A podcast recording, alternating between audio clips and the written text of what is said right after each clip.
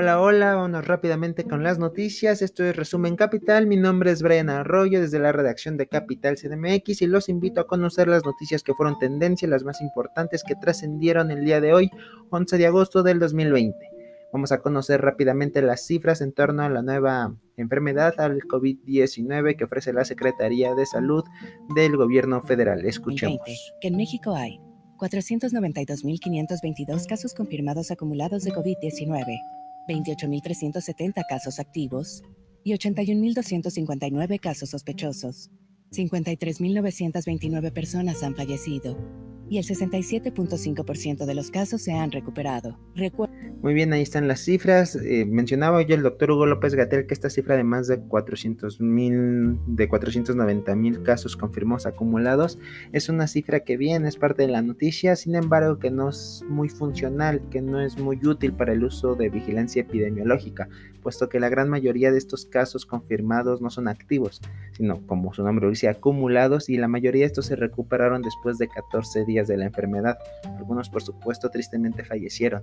Menciona que no vale la pena porque se recuperan al ser una enfermedad aguda y no crónica, como la diabetes. Mencionaba que son millones de mexicanos que sí vale la pena contabilizar porque una vez enfermo de diabetes, nunca dejarás de estar enfermo de diabetes, por ejemplo. Y esto lo menciona el doctor Hugo López Gatel en cuestión de esta cifra en específico de casos acumulados. No, no me sorprendería que tarde que temprano se deje de repetir en el reporte técnico. Sin embargo, existirían posturas ahí desde la oposición, desde medios em, un poco un poco más susceptibles a la crítica, por así decirlo, eh, que señalarían el por qué se quitó esta cifra, por qué es escandalosa y bla, bla, bla. Pero bueno, continuamos con más información, puesto que Rusia registraría, o por lo menos eso se trascendió el día de hoy, la primera vacuna contra COVID-19 en el mundo. Y es que el presidente Vladimir Putin dijo que se estaba trabajando en el registro de esta primera vacuna, que de hecho ya se había aplicado a sus hijas, a las hijas del mandatario, sin embargo despertó ciertos recelos, cierta sospecha alrededor del mundo. La Organización Mundial de la Salud, por ejemplo, se posicionó, señaló que hay que, tener cautela, cautela perdón, con, con, este hecho, con esta supuesta vacuna. Y es que hasta donde se había quedado el mundo, la vacuna de Rusia iba avanzada, del laboratorio ruso iba avanzado, por supuesto, sí, pero atrás de otros. De hecho, no pasaba al ensayo clínico, estaba en ensayo preclínico aún con animales, por ejemplo. El ensayo clínico explicaba también el doctor Hugo López Gatel en una conferencia de prensa vespertina que tiene tres fases, consta de tres fases. La tercera fase ya se aplica en, varios miles de personas y para registrar seguridad, eficacia y que se cumpla el destino último para que se está planeando la vacuna con los requisitos de seguridad y eficacia. Entonces el doctor Hugo López Gatel también recomendó tener cautela cautela con este hecho él se dijo pesimista en ese sentido, puesto que no cree que antes del 2020 exista una vacuna real. Por supuesto, deseó que sí exista una y que él será el primero en decir que fue pesimista en este aspecto. Sin embargo, señalaba un aspecto importante y es que eh, la vacuna, la posible vacuna, se maneja en términos de especulación en términos de empresa, en términos de grandes capitales. Si un laboratorio dice que ya la tiene, van a subir sus activos, van a subir la inversión en específico a esta empresa. Por supuesto que te conviene, es más, hasta geopolíticamente te conviene tener la vacuna para posicionarte geoestratégicamente en ciertas regiones con la alianza de la posible vacuna. Pero bueno, en más de la conferencia vespertina del doctor Hugo López Gatel, tenemos este hecho que se anunció desde la mañanera de la condecoración Miguel Hidalgo se entregará a héroes, héroes del personal médico que están arriesgando su vida, por supuesto, día con día, que arriesgan a su familia, y que, que están expuestos al contagio, al trabajar eh, por la naturaleza de su trabajo. Así, esta medalla se dará según lo establece la ley de estímulos, premios y recompensas.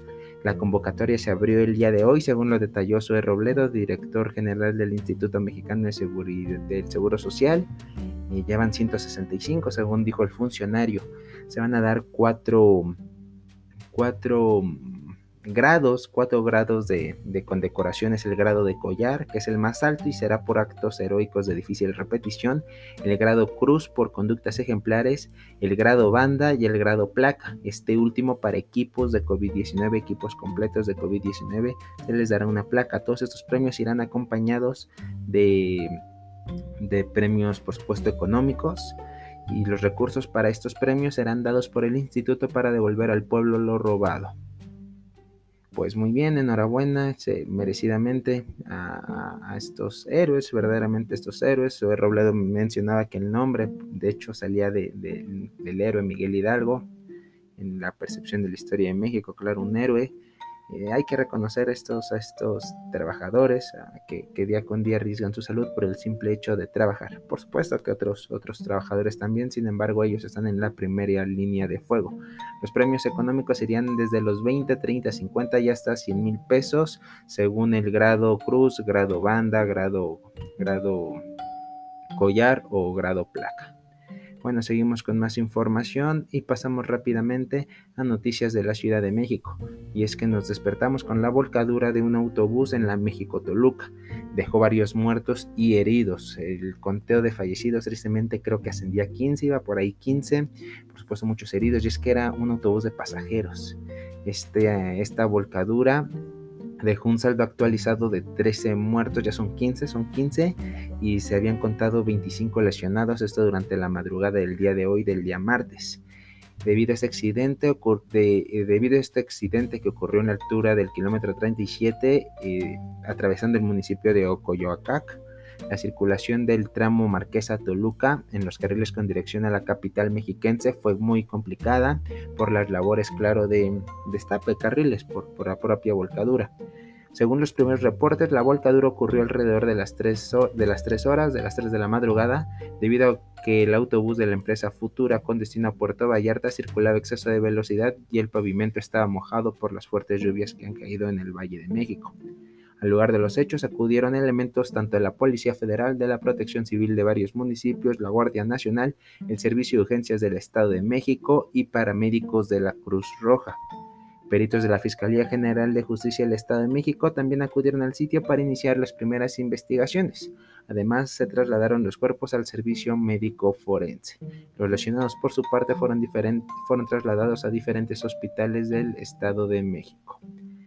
Continuamos con más información, pues la jefa de gobierno, después de que se diera a conocer una queja por abuso de autoridad que habrían cometido policías en el centro histórico contra una pareja de peatones, la jefa de gobierno Claudia Sheinbaum aseguró que ningún uniformado tiene instrucciones de imponer por la fuerza medidas como el uso de cubrebocas o para respetar el sentido peatonal en calles del primer cuadro dentro de este nuevo esquema de normalidad, sobre todo en el primer cuadro del, del centro histórico.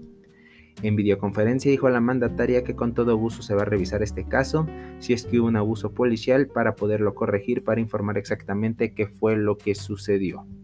Además reiteró de que parte de su gobierno solo es una orientación hacia la ciudadanía el uso de cubrebocas, así como para circular en un solo sentido por calles del centro histórico. Por supuesto que los policías pueden darle indicación de, este, de estas medidas que se tienen previstas, pero no son, pero no forcejear ni, ni tener un, una reacción punitiva si no se cumplen estas medidas. La jefa de gobierno aclaró que siempre se busca que la ciudadanía coopere, por supuesto, con los filtros sanitarios que hay en el centro histórico para evitar la acumulación de muchas personas en algún sitio. Sin embargo, señaló que de ninguna manera eh, se comete una falta cívica. No, es, no, se comete una falta cívica al incumplir estas normas de la nueva normalidad. Y tenemos más de la Ciudad de México y buenas noticias, a decir verdad, pues la jefa de gobierno reconoció que trabaja con diputados locales, aunque no precisó si se trata del partido del que emergió, para ver si es factible impulsar una legislación similar a la de Oaxaca, esta donde se prohíbe la venta de comida chatarra y refresco a menores de edad de forma directa. Textualmente expresó que se está trabajando con los diputados para ver si es factible hacer una legislación similar en la Ciudad de México y aquí lo que nos guía fundamentalmente es la salud de los niños y las niñas de la ciudad. Dijo que en este tema se reunirá con representantes de las diversas cámaras empresariales relacionadas con el tema. Recordemos que las posturas en contra en Oaxaca fueron justamente de perspectivas empresariales, por supuesto. Y vámonos, seguimos con, noticias relacionadas a la Ciudad de México, pero un poco más allá. Y es que Jesús Horta, quien fue secretario de Seguridad en la administración de Sheinbaum por 10 meses, tiene una orden de aprehensión en su contra, pero no es el único, aguas. Hay otros ocho exfuncionarios que habrían funcionado, fungido, perdón, ya sea en la Secretaría de Gobernación o en la Policía Federal durante la administración pasada y fueron, fueron em, llamados, fueron más bien,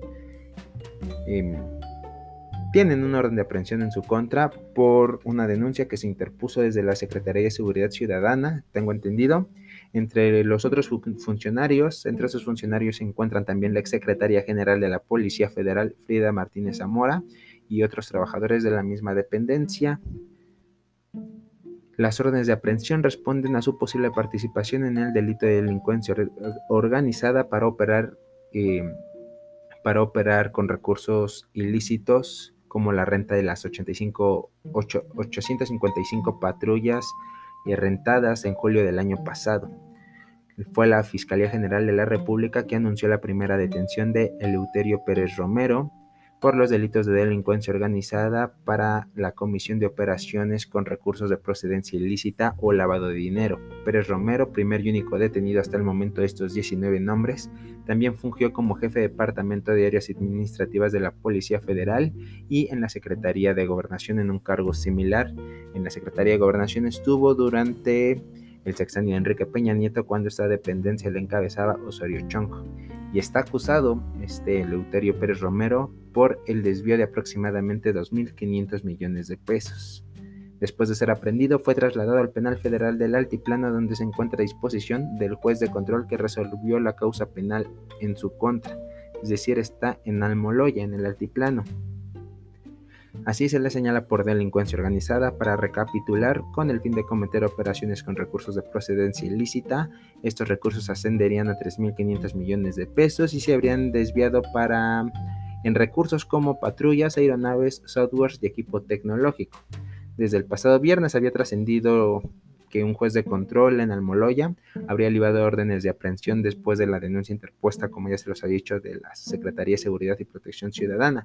La jefa de gobierno el día sábado informó que su antiguo secretario de Seguridad era investigado y como ya se los mencioné, la FGR, la FGR, fue la que informó sobre la detención de Pérez Romero ocurrida el día de ayer. Continuamos con más información, pero vámonos a política nacional pues Andrés Manuel López Obrador, el presidente de México, se reunió con tres aspirantes a ocupar la dirección del Consejo Nacional para Prevenir la Discriminación. Recordemos que después de la renuncia, de que se le pidiera la renuncia a Mónica Macice para dejar la cabeza del Consejo Nacional para Prevenir la Discriminación, Andrés Manuel López Obrador dejó claro sus deseos porque el Consejo fuese dirigido, encabezado por una mujer indígena. Así, a través de su cuenta de Twitter el día de hoy, el mandatario dio a conocer su reunión con Claudia Morales, quien es wixárika, o mal llamada o pueblo eh, huichol, esto en Jalisco, esta, esta Claudia Morales es de Jalisco, Olga Santillán, quien se reconoce como Tepehuana del sur de Durango, y Mónica González del pueblo Cucapá de Baja California. El presidente así busca cumplir su palabra después de todo el espectáculo que se armó con la invitación del comediante Chumel Torres a un foro de racismo y discriminación. Eh, recordemos que hasta amagó con desaparecer el consejo o que pasase a, la Secretaría de Gobernación. Finalmente parece que alguna de estas mujeres eh, se postula fuertemente para ocupar la dirigencia de, este consejo.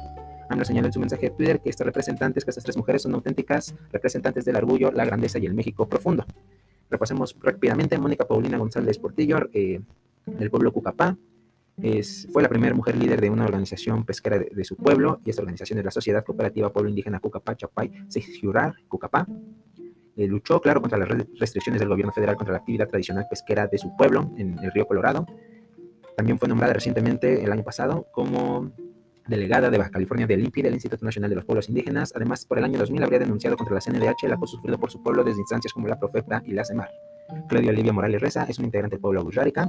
Se posiciona por la falta de entendimiento con autoridades estatales de Jalisco en la administración de Enrique Alfaro. Es que hace un año más o menos hubo ahí un problema entre este, este el pueblo Gushárica por, por la frontera, por el territorio fronterizo entre Nayarit y Jalisco. Pues unos unos comuneros habían anexado parte del territorio indígena y ningún estado, ninguna administración de ninguna entidad federativa se hacía cargo del problema, verdaderamente del problema. La última representante es Olga Santillán Rodríguez, quien es tepehuana y es presidenta del Consejo de Vigilancia de la Comunidad Santiago Teneraca en su natal Durango ya había tenido acercamientos con el propio Andrés Manuel López Obrador porque había solicitado asesoría al gobierno de México para la creación del municipio 40 en la zona indígena de la entidad, es decir, de Durango. Continuamos con más, pues AMLO y Calderón siguen con su enfrentamiento por acusaciones sobre el crimen organizado. Han andado de pleito, agarrado el chongo desde, desde que llegó Andrés Manuel López Obrador a la presidencia, sí, sin duda, eh, pero esto surgió. El día de ayer Andrés Manuel López Obrador dijo que no era tan descabellado hablar de un narcoestado en México, que no lo creía al principio, pero que sí, que sí se podía hablar de un narcoestado en México, porque había protección a García Luna, Genaro García Luna, porque recibía sobornos del cártel de Sinaloa, porque protegía elementos del cártel de Sinaloa, porque protegía operaciones del cártel de Sinaloa, mientras se se buscaba, se perseguía a otros grupos delincuenciales. Esa fue la postura de Andrés Manuel López Obrador y porque dijo que sí era posible hablar de un narcoestado. En tanto, el expresidente Felipe Calderón Hinojosa respondió a través de Twitter. Ah, eh, antes, antes, eh, Andrés Manuel López Obrador dijo que era un asunto realmente vergonzoso que actuara como secretario de seguridad del gobierno y al mismo tiempo protegiera una de las bandas de crimen organizado. Esto Andrés Manuel López Obrador en la conferencia matutina. Más tarde, más tarde, Calderón respondería acusando al, presidente Andrés Manuel López Obrador con, los mismos argumentos que ya se han señalado. Por ejemplo, que saludó a la mamá del Chapo, que liberó al hijo del Chapo. Em, y López Obrador, de hecho, sí señaló que volvería a saludar a la mamá del Chapo y que él tomaba la responsabilidad de liberar al hijo de Joaquín Guzmán Loera para salvaguardar vidas. Después, el día de hoy, durante su conferencia matutina, señaló que qué culpa tiene, que se culpe si acaso a, a la Fiscalía de Estados Unidos que acusa a Genaro García Luna, quien fue secretario de Seguridad en el sexenio de Calderón. Y bueno, Calderón ha pedido a López Obrador parar la persecución política, lo que él considera eh, persecución política, y presentar pruebas en su contra. Si tiene evidencia, señaló, pruebas judicializables en contra mía por haber actuado ilegalmente, que no se espere a la consulta. Aquí me tiene viviendo en la Ciudad de México. Pues muy gallito, esperemos que, espere, que, siga así, sí. sí. Y realmente tiene que, llegarle la mano a Felipe Calderón, y no, no solo por el caso Genaro García Luna. Vaya, tiene mucha, mucha tela de dónde cortar toda su administración. Es más, si seguimos la línea de mando de, de casos terribles que pasaron en su, en su sexenio. Vaya, o sea, no, es lo único lo de García Luna. Eh, López Obrador por ahí mencionó lo del operativo rápido y furioso, lo de las armas, también por ahí hay que ver, porque no una firma en el Senado, el Senado es el que se ocupa de asuntos internacionales, no, no pasó ni por el Senado, fue una orden directa de Felipe Calderón, ah, tiene mucha, mucha tela de donde cortar. Así que a ver si sí es cierto, vamos a ver cómo siguen las cosas y pues, pues solo decirle aguas al exmandatario, eh, al, al exmandatario Felipe Calderón Hinojosa. Y vamos rápidamente con más de la mañanera, pues Andrés Manuel López Obrador señaló que espera que el legado de su sexenio sea la lucha contra la corrupción. Y sinceramente es una, una frase que yo me quedo con ella, pero a ver, vamos a escuchar rápidamente lo que señaló el presidente.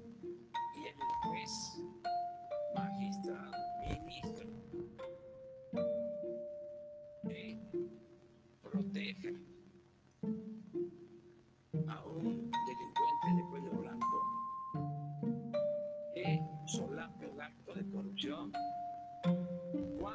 menos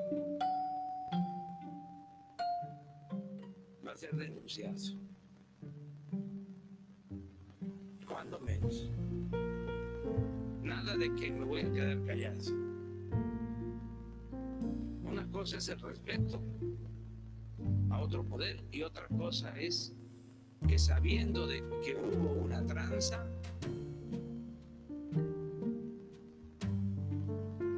quede yo callado, a ser cómplice. El pueblo se cansa de tanta pinche tranza. Y después dijo cantadito, ¿eh? el pueblo se cansa de tanta pinche tranza. Bueno, ya me la terminamos, pero antes tenemos que Lozoya acusó a Peña y a Videgaray por el caso Odebrecht Nada que no se supiera, nada que ya se hubiera filtrado antes. Sin embargo, lo que hoy fue noticia es que el fiscal general Alejandro Hertz Manero informó que Emilio Lozoya, el exdirector de Pemex, presentó esta denuncia de hechos por el caso Odebrecht, donde afirma que hubo sobornos por 100 millones de pesos que fueron utilizados a la campaña presidencial de Enrique Peña Nieto. En un mensaje a medios, Hertz Manero afirmó que, de acuerdo con Lozoya, Peña Nieto y Luis Videgaray le ordenaron entregar el dinero a asesores electorales extranjeros que colaboraron en las campañas de 2012. Agregó que la denuncia también menciona la compra de votos por 120 millones de pesos para la aprobación de las reformas o las contrarreformas estructurales de 2013 y 2014, donde también habrían participado diputados y senadores. García Manero no los nombró, dijo que va a haber una investigación y en caso de que sea de que haya pruebas, se podrá acusar formalmente. Finalmente señaló que de ser procedente y tener estas pruebas suficientes podrían ser llamados a declarar los mencionados en dicha denuncia. Pues, insisto, nada que no se supiera con anterioridad por las filtraciones. De hecho, cuando llegó ya fue una noticia. Desde España se supo esta, esta información. El tema de hoy es que García Manero lo anuncia. Buenas tardes. Hoy por la mañana, Emilio L. presentó una denuncia de hechos ante la Fiscalía General de la República respecto a su participación en el caso de Odebrecht y en, y en varios otros casos. Pues ahí está la presentación de Hertz Manero. Ya para terminar, tenemos que el candidato presidencial demócrata para Estados Unidos, Joe Biden, eligió a Kamala Harris como candidata demócrata a vicepresidente. Así es, Kamala Harris, quien es senadora por el estado de California, sí, California, y dice, y fungió también como fiscal general, es ahora compañera de campaña de Joe Biden. Mm, entre las posiciones de Kamala Harris más procedentes para México es que es una firme opositora al Tratado de Libre Comercio o al nuevo TEMEC. Así Kamala Harris es candidata a vicepresidente. Y recordemos que Joe Biden fue vicepresidente en la administración de Obama esto lo anunciaron en redes sociales y pues nada, tendencia también el día de hoy en redes la candidatura a la vicepresidencia de Kamala Harris. Y eso sería todo por mi parte. Esto fue Resumen Capital, nuestro Twitter arroba capitalmx-bajo, en Twitter, claro, Facebook e Instagram, Capital CDMX, y nuestro portal de noticias capital-cdmx.org. Buenas noches.